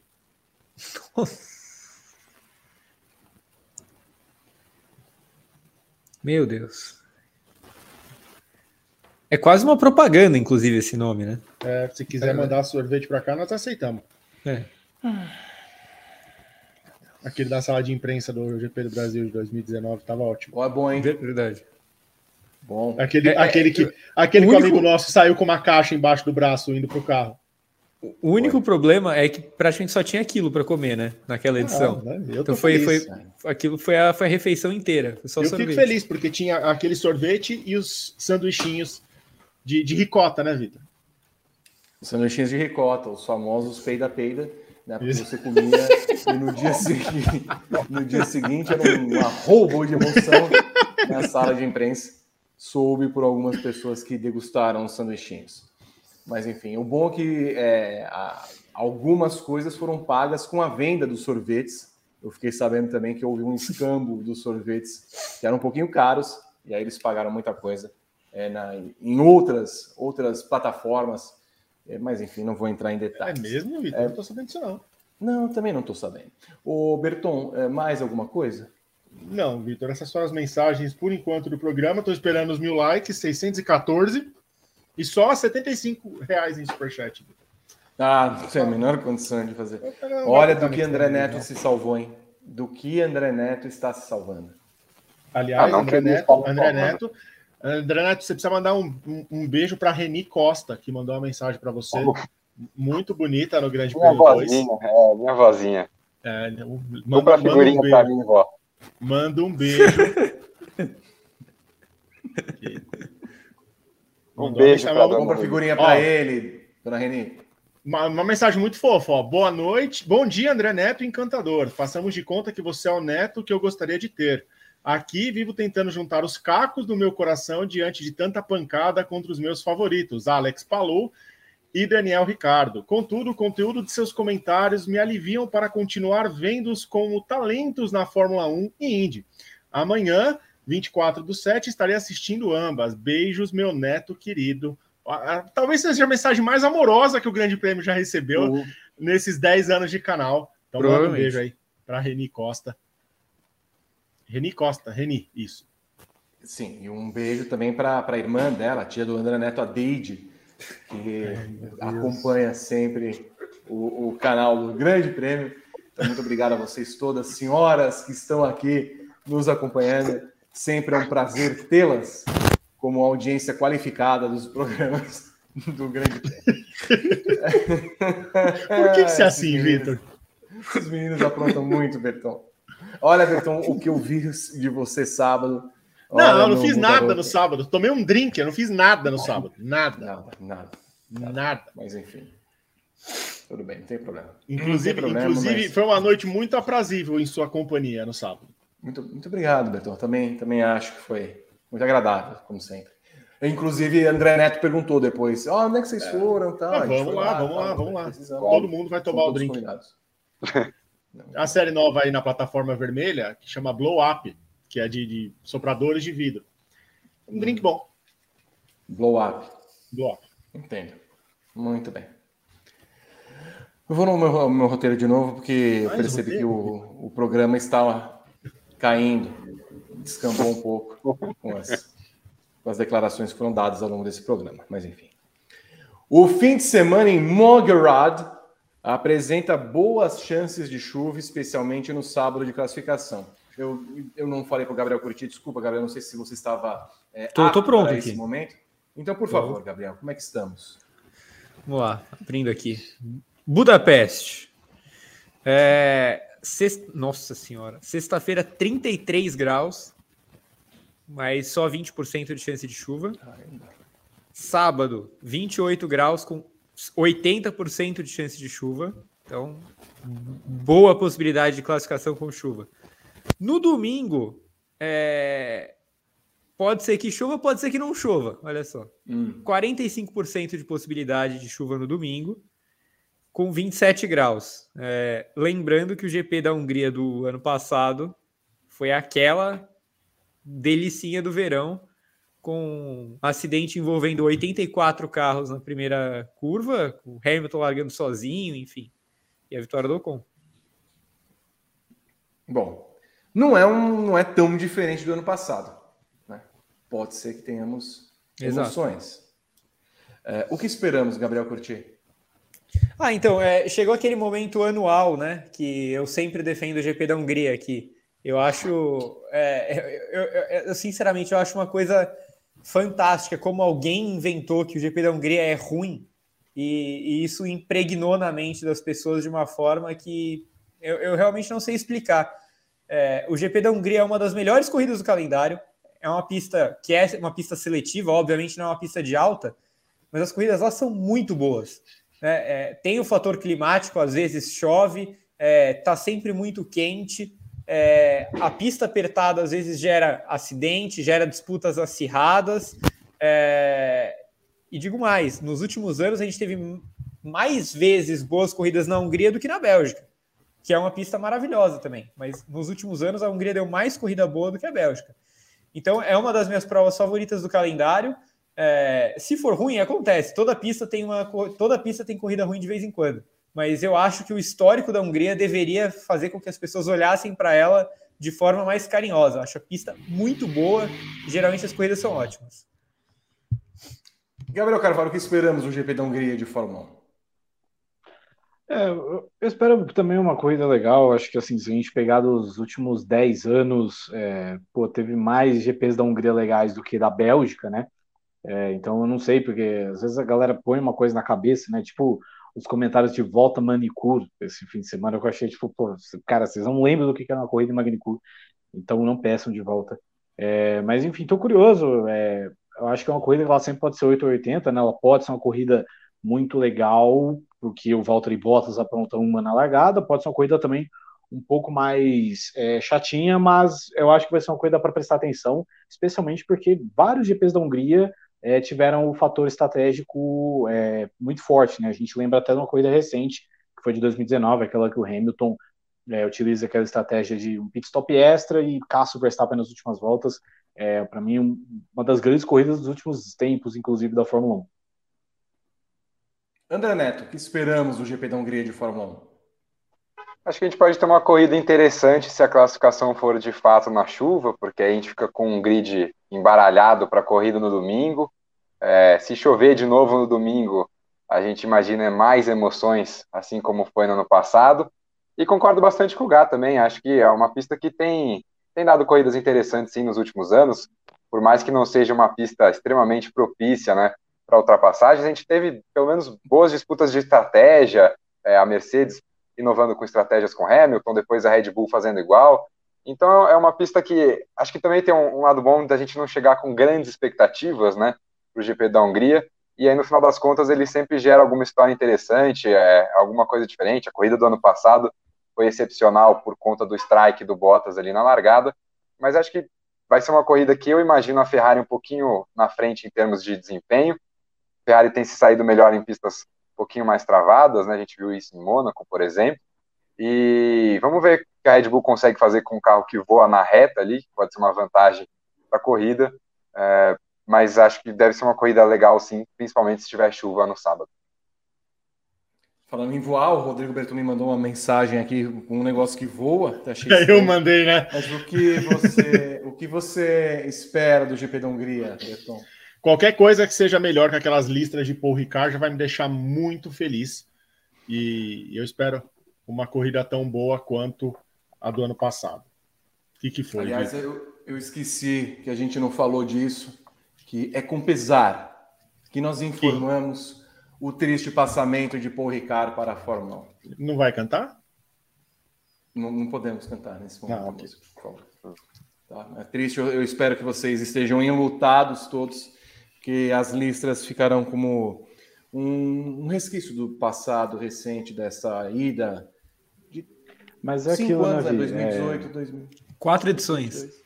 Que teve Quatro a pandemia. Edições. Ah, é verdade, teve a pandemia. A pandemia nos privou de uma edição, verdade. Mas é aquela coisa, né, Vi? Se alguém sentir saudade, é só você pegar sua pasta de dente assim e você apertar, né? Para o creme dental, que é. Enfim, as, você vai ter uma memória das listras, né? Exato. Assim, corridas boas, assim, emocionantes. Foi bem, foi bem, foi bem. Aliás, qual é a nota que você deu, daria para a corrida, Gabriel Curti? Eu, eu acho que eu dei seis. Acho que eu dei seis, ou seis e meio, mas seis, eu acho. Gabriel Carvalho? Foi seis também. André Neto? Eu daria um seis também. Uma corrida ok. Quanto você deu Muito ontem, bem. Eu dei três, acho. Eu dei dois e meio. ah, por favor, sabe? Não, e, e, e, esse seis ficou acima de acho que metade das corridas até agora, viu? É. Exato. Não, tem, tem isso. Você vê aqui, a que ponto chegamos. Eu. Só um minutinho, gente. O Berton não para, ele está encaminhando um negócio aqui. Eu não, não estou nem. Não vale a pena. Bom, uh, Gabriel curtiu o seu pódio. Aliás, 100 reais, 100 reais do José Etienne. Nossa, Etienne. Bom, bom. Faltam 900. Tem 10 reais. 10 reais do Fabiano Leocard. Em nome do público, tem uma sugestão agregadora. É, agregadora e aproximativa ao nosso maestro dessa fonte incrível de informação, Vitor Martins. Berton, me chame no, no Whats. Medo. Homero Henrique, Latif pontuou lá no ano passado. Olha. Lafite. Não, e, e, é bom, assim, ah, eu estou muito ansioso pelo que vai acontecer com o Nicolas Latifi, porque em 2020 foi no GP da Hungria que ele terminou tipo cinco voltas atrás do, do Hamilton. E aí ano passado ele pontuou. Então, o mínimo que eu espero na evolução é um pódio dele esse fim de semana. Sim. Os meninos são terríveis hoje. Se a Evelyn, olha, se a Evelyn não está no programa, os meninos estão terríveis hoje. Ah, estão os meninos, né, Vitor? Os meninos estão, olha, tá, tá terrível. É um negócio aqui. Ô, Gabriel, curtiu o seu pódio para o GP da Hungria de Fórmula 1? Pódio para a Hungria. É... Hamilton. Ah. Hamilton, Hamilton na Hungria é caso sério, né? A gente é. tem que respeitar a instituição Hamilton na Hungria. Hamilton, Verstappen e Alonso. Corrida vai ser uma corrida doida, corrida doida. é, como para manter a sequência, como eu fiz um comentário no dos primeiros paddocks da temporada, né, que a gente estava discutindo quão ruim a McLaren foi no Bahrein, e eu falei que a McLaren ia melhorar e venceria o GP da Hungria, e chegou a hora do GP da Hungria, eu tenho que manter, né, a minha, minha coerência aqui, e enfim, Lando Norris é, em primeiro, é, Carlos Sainz em segundo e Sérgio Pérez em terceiro. Vai ter um acidente na largada, um acidente triplo em que os três principais pilotos da Fórmula 1 na atualidade, que são Verstappen, Leclerc e Hamilton, vão se desbandar da corrida. André Neto, seu pódio para o GP da Hungria de Fórmula 1. Leclerc ganha, Verstappen em segundo, Sainz em terceiro e Vitor Martins vai dar nota 1 para a corrida depois no. Isso. Rodrigo Berton, seu pódio para o GP da Hungria de Fórmula 1. Hamilton, Leclerc e Verstappen.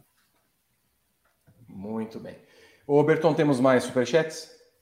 Deixa eu averiguar aqui. Não, não, não no YouTube, também não na Twitch. Só 652 likes, nem 200 reais em superchat. Não, não conseguimos nem a meta para cantorias. Mas ó, o Renato nem... falou uma coisa. O Renato falou uma coisa boa e não foi a música hum. que ele vai ouvir em homenagem ao GIF que você mandou é, no, no, nosso grupo, mas é longe de querer botar alguém em situação constrangedora. Mas fosse eu, André Neto, abriria uma exceção e faria imitação de, de Chewbacca. Ah, com a palavra André Neto. Não, acho que não há necessidade. Acho que Jorge Pontual já fez isso muito bem feito. Eu seria incapaz de replicar esse momento. Uma pena que não teremos esse momento de Dedé, que abrilhantaria o nosso público com aquela imitação maravilhosa de George Pontual. Bom, enfim, não importa. Até porque com quem ele faz programa ali, eu preferia realmente o Chewbacca. É... Gabriel Curti, suas considerações finais. Olha, é, é lembrar ao nosso público que semana, que esse fim de semana é a última corrida da Fórmula 1 antes das férias, né? A gente passou por uma tem passado por uma maratona insana de corridas, é, mas que a Fórmula 1 vai parar por, por quatro semanas entre a Hungria e a Bélgica. E é um período importante de definição do campeonato. De novo, a gente falou né, que essas quatro corridas eram muito cruciais para a definição do título. E acho que se a Fórmula 1 entrar de férias com a vantagem acima dos 50 pontos entre o Verstappen e o Leclerc, como diria o nosso, nosso Ed, Vi, um abraço para o gaiteiro, né? Se, se, ficar acima dos se ficar acima dos 50 pontos, é abraço para o gaiteiro. É, e desejar força para o Gabo e para o André, porque a maratona da Fórmula 1 está acabando, mas a Indy não, né? A Indy tem suas 19 corridas seguidas. Gabriel Carvalho, pé no porão? Pé no porão, talvez. É, enfim, minha consideração final aí é para pedir para todo mundo acessar grandepremio.com.br barra Indy, porque é, são 60 corridas em sequência, né? É, cinco corridas em quatro finais de semana, enfim, tá, é, setembro, é, a galera sempre fala, né, a galera da, da, da, NFL, né, sempre fala, né, do setembro sempre chega, e eu quero que chegue muito, então, por favor, no, nos dê audiência lá em grandepremio.com.br barra Indy, e acesse também nossos vídeos aí no canal 2, a gente tem dois vídeos de Indy por semana, então, por favor, nos prestigiem. É um, é um pedido de socorro, eu imploro, por favor. Muito obrigado, Gabriel Carvalho. André Neto, suas considerações finais. Ah, acho que o Gabo já falou bastante sobre o nosso pedido de socorro. Acho que meu destaque final tem que ficar para a grande atuação de Rodrigo Berton no final de semana e pedir desculpas aqui pela atuação no lugar da Evelyn. Acho que a minha, me colocar aqui no lugar da Evelyn é tipo o Santos quando coloca o Brian Ângulo no lugar do Ângelo. Então, é, espero não ter descido muito o nível do, do programa aqui hoje. E é isso. É, Rodrigo Berton, a Evelyn imitaria o Chewbacca? Não, claro que não. Mas a gente pode contar o que o André fez certa vez quando estávamos no Big Pig. Ah, não. O que, que ele fez? Ah, ele, ele foi extremamente mal educado. Me defendi igual extremamente mal educado. Extremamente mal educado. É. Exato. Mas enfim, não, uma, não uma conta não minha Mas obrigado pelo, obrigado pelo elogio ao meu desempenho no final de semana. Retribuo com Não é para contar no... para sua mãe, André? No Big Pot. Não, não, para minha avó. Para sua avó. Para Reni. Para Reni. Reni é. Ofensivíssimo, camarada, camarada agressivo, camarada. Defensivo. Defensivo. Camarada lamentável, Vitor Martins. Eu vou. O meu recado é que tem Padocast na quinta-feira. Amanhã tem, w, amanhã tem TTGP às 13 horas. Tem WGP na quinta também às 13 horas, no horário de Brasília. No final de semana temos é, quatro edições do briefing, né, Vitor Martins? Umas 13 horas na sexta-feira. Não antes de meio-dia no sábado e umas 9 da manhã é, no domingo. E depois, assim que acabar o GP da Hungria, a gente entra com análise da corrida em Budapeste. Então inscreva-se no canal do Grande Prêmio, inscreva-se no canal 2 do Grande Prêmio e no canal espanhol. Os links estão na descrição. Se você quer estar tá na Twitch, dá exclamação redes que o bot te dá o link com todos os nossos canais. Siga Instagram, Twitter, Facebook, TikTok. Siga o TikTok do Padocast também, que tem lá os cortes do, do nosso podcast. Vitor Martins. É, com pesar que informo o encerramento do Paddock GP dessa segunda-feira. Ah. ah. Quarta-feira temos TTGP ao vivo, às 13 horas, nos canais Grande Prêmio. Quinta-feira nós temos WGP, também no mesmo horário, às 15 horas. Padocast da semana qual que é, Gabriel? A gente vai falar da Ferrari, é, aproveitando para pegar o, as histórias do passado da equipe, relembrar quando a Ferrari teve aquele jejum gigantesco entre os anos 80 e 90, que só foi acabar com o Schumacher, relembrar a Ferrari que perdeu os títulos com Vettel, e ver se a Ferrari consegue pegar alguma coisa daquela época para aprender na disputa atual e se isso vai fazer alguma diferença na briga com a Red Bull. Estarei com Evelyn Guimarães Luana Marino e Rodrigo Berton na produção. Muito bem, estamos aqui nos despedindo de vocês. Quero mandar um beijo para o Atlético Gabriel Curti, para o Perigoso Gabriel Carvalho, para o Boca Suja André Neto e para o Jóbico Rodrigo Berton. Estaremos de volta com o Paddock GP na segunda-feira, às 18h50, aqui nos canais Grande Prêmio, junto com vocês. Até a próxima, gente. Tchau.